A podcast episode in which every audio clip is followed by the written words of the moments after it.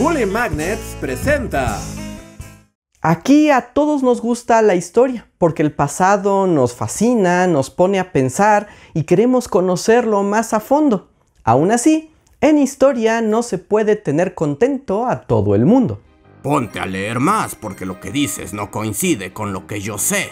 Tu visión es sesgada, no me gusta. Hay muchas imprecisiones en tu video. Deberías enterrarte a ti mismo en un pozo profundo. Esto no explica todo lo que hay que explicar en el universo. Pudiste hablar de mil cosas de las que no hablaste. Aunque claramente no era tu objetivo hablar de ellas. ¡Te odio! Tierras, tierras, tierras. Sí, así es como me los imagino cuando leo los comentarios. Pero entre todas las críticas hay una que me llama la atención porque casi siempre se aparece. Este video está mal porque no es la historia verdadera, verdadera, verdadera, verdadera. Y temo decir que eso es cierto. Ninguna de las historias que les contemos aquí será la verdad. ¡Oh, Dios mío! Y es que en historia no hay verdades absolutas. La verdad, mirar el pasado es un trabajo delicado. Es como perseguir fantasmas a través de pistas que siempre están incompletas. El trabajo de la historia es ofrecer interpretaciones que si bien deben ser fieles y bien argumentadas, siempre están ahí para criticarse, cambiarse y revisarse. De acuerdo, pero me voy a seguir quejando. Y deben preguntarse, bueno, entonces, ¿cómo se hacen esas interpretaciones? Bien, hoy quiero hablarles de un punto clave para lograrlo. Así que pónganse sus sombreros intelectuales porque hoy hablaremos de las fuentes históricas. Nuestro momento ha llegado, estimados. Sí, sé que es un chiste demasiado fácil, pero no lo utilizaremos demasiado el día de hoy. Así que Shushu, fuentes con sombreros históricos. Ah, no es justo, siempre lo para mismo. esto, Yo ya estaba listo, no esto. puede ser. Inaudito, ya nos extrañarás. Entonces comencemos por el principio. ¿Qué es una fuente histórica? Una fuente histórica es todo residuo, objeto, documento o reliquia que conservamos en el presente y que nos permite obtener alguna información o conocimiento sobre el pasado, porque el pasado ya no existe. No hay manera de observarlo directamente ni de reproducirlo, así que la única forma que tenemos de aprender de él es mediante las cosas que quedan, aunque muchas veces sean muy pocas o del todo misteriosas. Entre más atrás en el tiempo, menos fuentes históricas han sobrevivido, así que es más complicado averiguar lo que pasó. De la antigüedad prácticamente no sabemos nada. Un poco, pero no precisamente, pero ya llegaremos a eso. El asunto es que no importa qué tantas fuentes haya, no representan el pasado en su totalidad, son solo pequeños fragmentos que nos permiten imaginar lo que aconteció y conectar los puntos de manera lógica. Pero como la información nunca está completa, es imposible tener una historia única o verdadera. Y si alguien les dice eso, es que les está mintiendo. Por lo general son o los políticos o los loquitos los que tratan de contar la historia como algo verdadero. Pero eso no significa que la historia no pueda ser cierta, profunda y demostrable.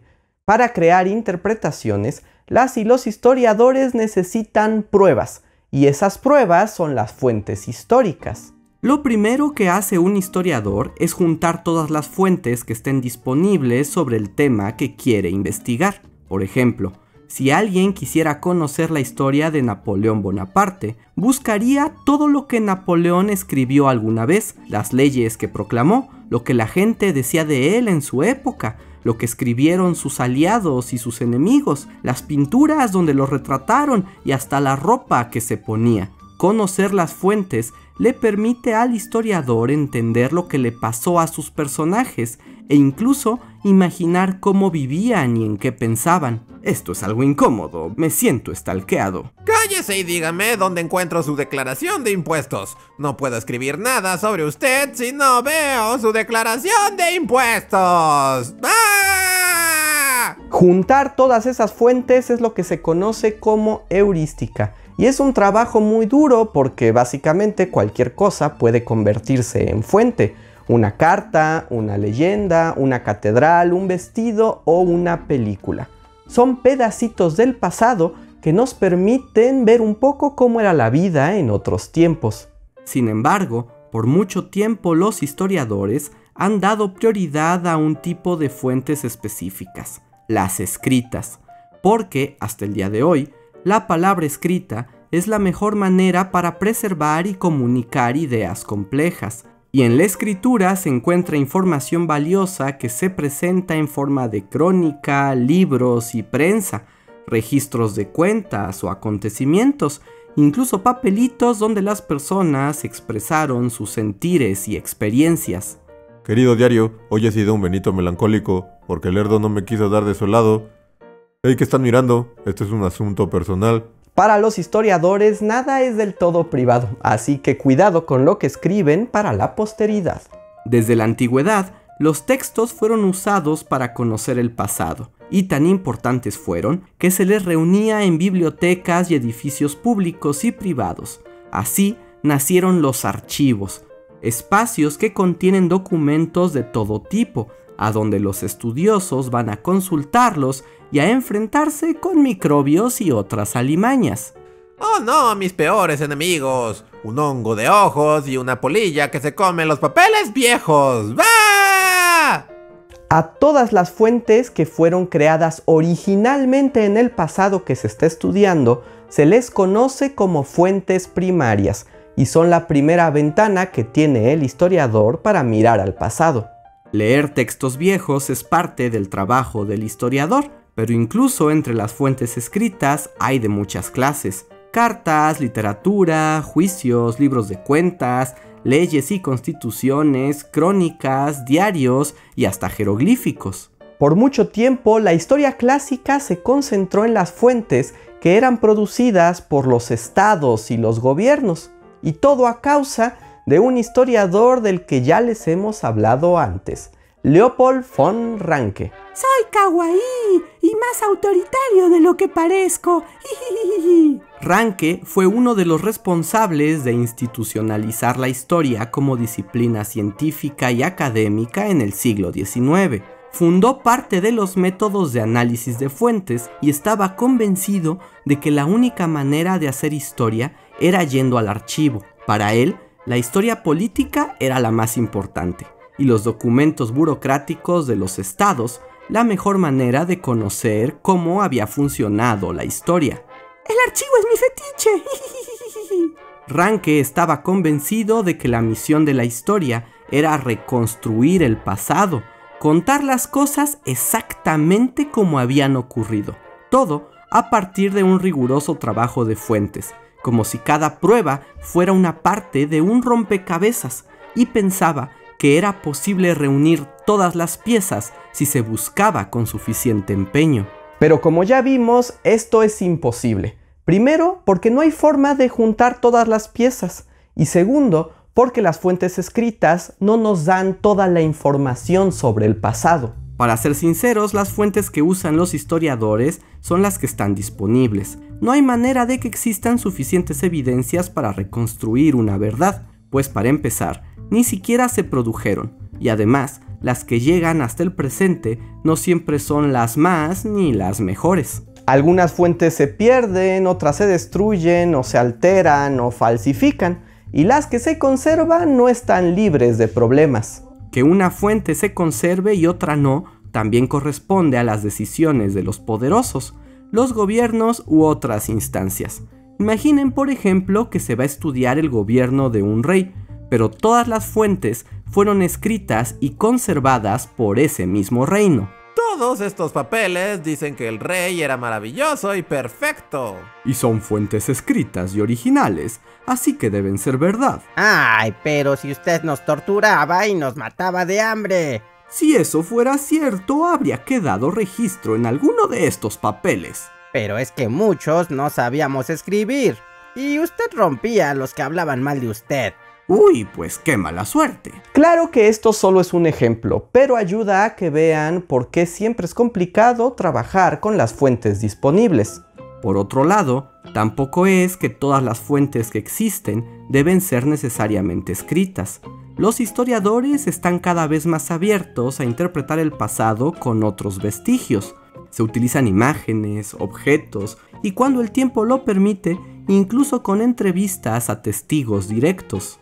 Y entre más variedad de fuentes mejor, porque con más versiones, pruebas y puntos de vista se pueden construir interpretaciones más complejas y consistentes.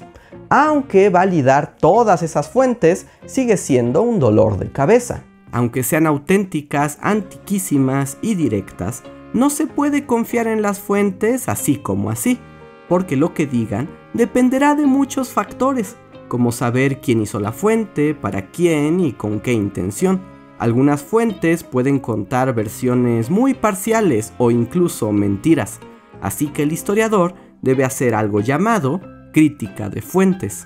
La crítica de fuentes es el gran poder de las y los historiadores. Es la habilidad de evaluar la información con un ojo súper fino que no confía en nadie y no deja cabos sueltos. Y sí, se consolidó con Ranke y viene incluso de más atrás. Súbete, tonta, vamos a criticar las fuentes. La crítica de fuentes comienza por una crítica externa, que busca validar la autenticidad de la fuente, descubrir si viene del tiempo que se dice y si fue elaborada por quien se presume, es solo el primer paso. Después viene la crítica interna, una interrogación a la fuente a más profundidad. ¿Quién la creó? ¿Cuándo? ¿Para quién? ¿Con qué motivo? ¿Se puede confiar en lo que se dice? Y si es así, ¿desde qué ángulo? Y bueno, ¿a quién beneficia? déjenme, yo nada más quería hacer una pista para la historia. Confiesa, confiesa, muéstrate tal cual eres. Hasta que no sepa todo de ti, no podré hacer mi interpretación. Además de descubrir todos esos detalles, es necesario contextualizar la fuente. Es decir, preguntarse quién la creó, cuándo, para qué y cómo. Básicamente, averiguar su contexto histórico. ¡Contexto histórico! Sí, como la cortinilla. Además, hay que contrastar las distintas fuentes entre ellas para descubrir cómo se relacionan y encontrar si la información que contienen se complementa o contradice. Es entonces que ya se puede empezar a armar versiones de la historia, usando las fuentes como pistas en un gran juego de detectives. Este trabajo requiere mucho esfuerzo, conocimiento y paciencia de santo. Que no los engañe mi aspecto, en realidad tengo 23 años. ¡Oh, Dios mío! Con las fuentes en este estado, los historiadores construyen su versión del pasado, forman argumentos y explicaciones para dar sentido a la historia y luego presentan sus resultados para que otros historiadores los critiquen y les hablen feo. Tu versión está mal. Te falta consultar estas fuentes que yo encontré. Revisar lo que otros historiadores han escrito sobre el tema sirve mucho a la interpretación. Los libros, artículos y explicaciones de otros historiadores y expertos son consideradas fuentes secundarias y ayudan a entender el pasado porque ofrecen visiones y posturas diferentes que una sola persona no tendría por sí misma. Les digo, la historia es mucho más complicada de lo que parece. La diversidad de interpretaciones históricas es algo propio de la historia. Cada persona verá las fuentes de un modo particular. Es más, una misma fuente puede ser entendida de distintas maneras dependiendo las preguntas que se le hagan, el contexto en el que se realicen y la subjetividad del historiador. Esta carta de Catalina la Grande, donde dice que le gustan los pasteles de frambuesa, demuestra que la repostería era prioridad en la corte del Imperio Ruso en el siglo XVIII. Yo pienso que sirve para explicar el aumento de los precios de las frambuesas entre 1778 y 1780. Los gustos de la emperatriz se reflejaron en la fluctuación de los mercados. En realidad demuestra que Catalina tenía una adicción al azúcar. ¿Será esa la causa de su temperamento volátil? Y todos podrían estar en lo correcto, porque una fuente nos puede dar diferente información dependiendo lo que se le pregunte. Es por este proceso que se crean las versiones de la historia. Algunas incluso se aceptan a gran escala, pero están en constante revisión. Cada fuente nueva que aparece o se descubre ayuda a refinar la versión, y las posturas de distintas personas con sus ideologías y formas de ver el mundo, también dan forma a versiones únicas. Y esa es una de las razones por la que no hay verdades absolutas en la historia, porque las fuentes y la manera en que las analizamos están en constante transformación. ¿Qué les pareció este video? ¿Les ayuda a comprender un poco mejor cómo funciona la historia? ¿Les gustaría que habláramos más a fondo de las formas de hacer historia y el pensamiento histórico? Pónganlo en los comentarios. Recuerden que al final en los créditos encontrarán la bibliografía que utilizamos en este video y otras cosas que pueden ayudarles a conocer más sobre el tema.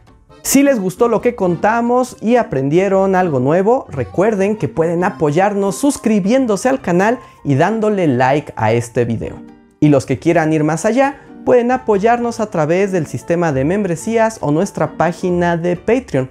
También pueden dejar un super gracias un donativo con comentario que seguro contestaremos. Espero esto les ayude a ver la historia de una nueva manera. Yo soy Andrés Alba y nos vemos para la próxima.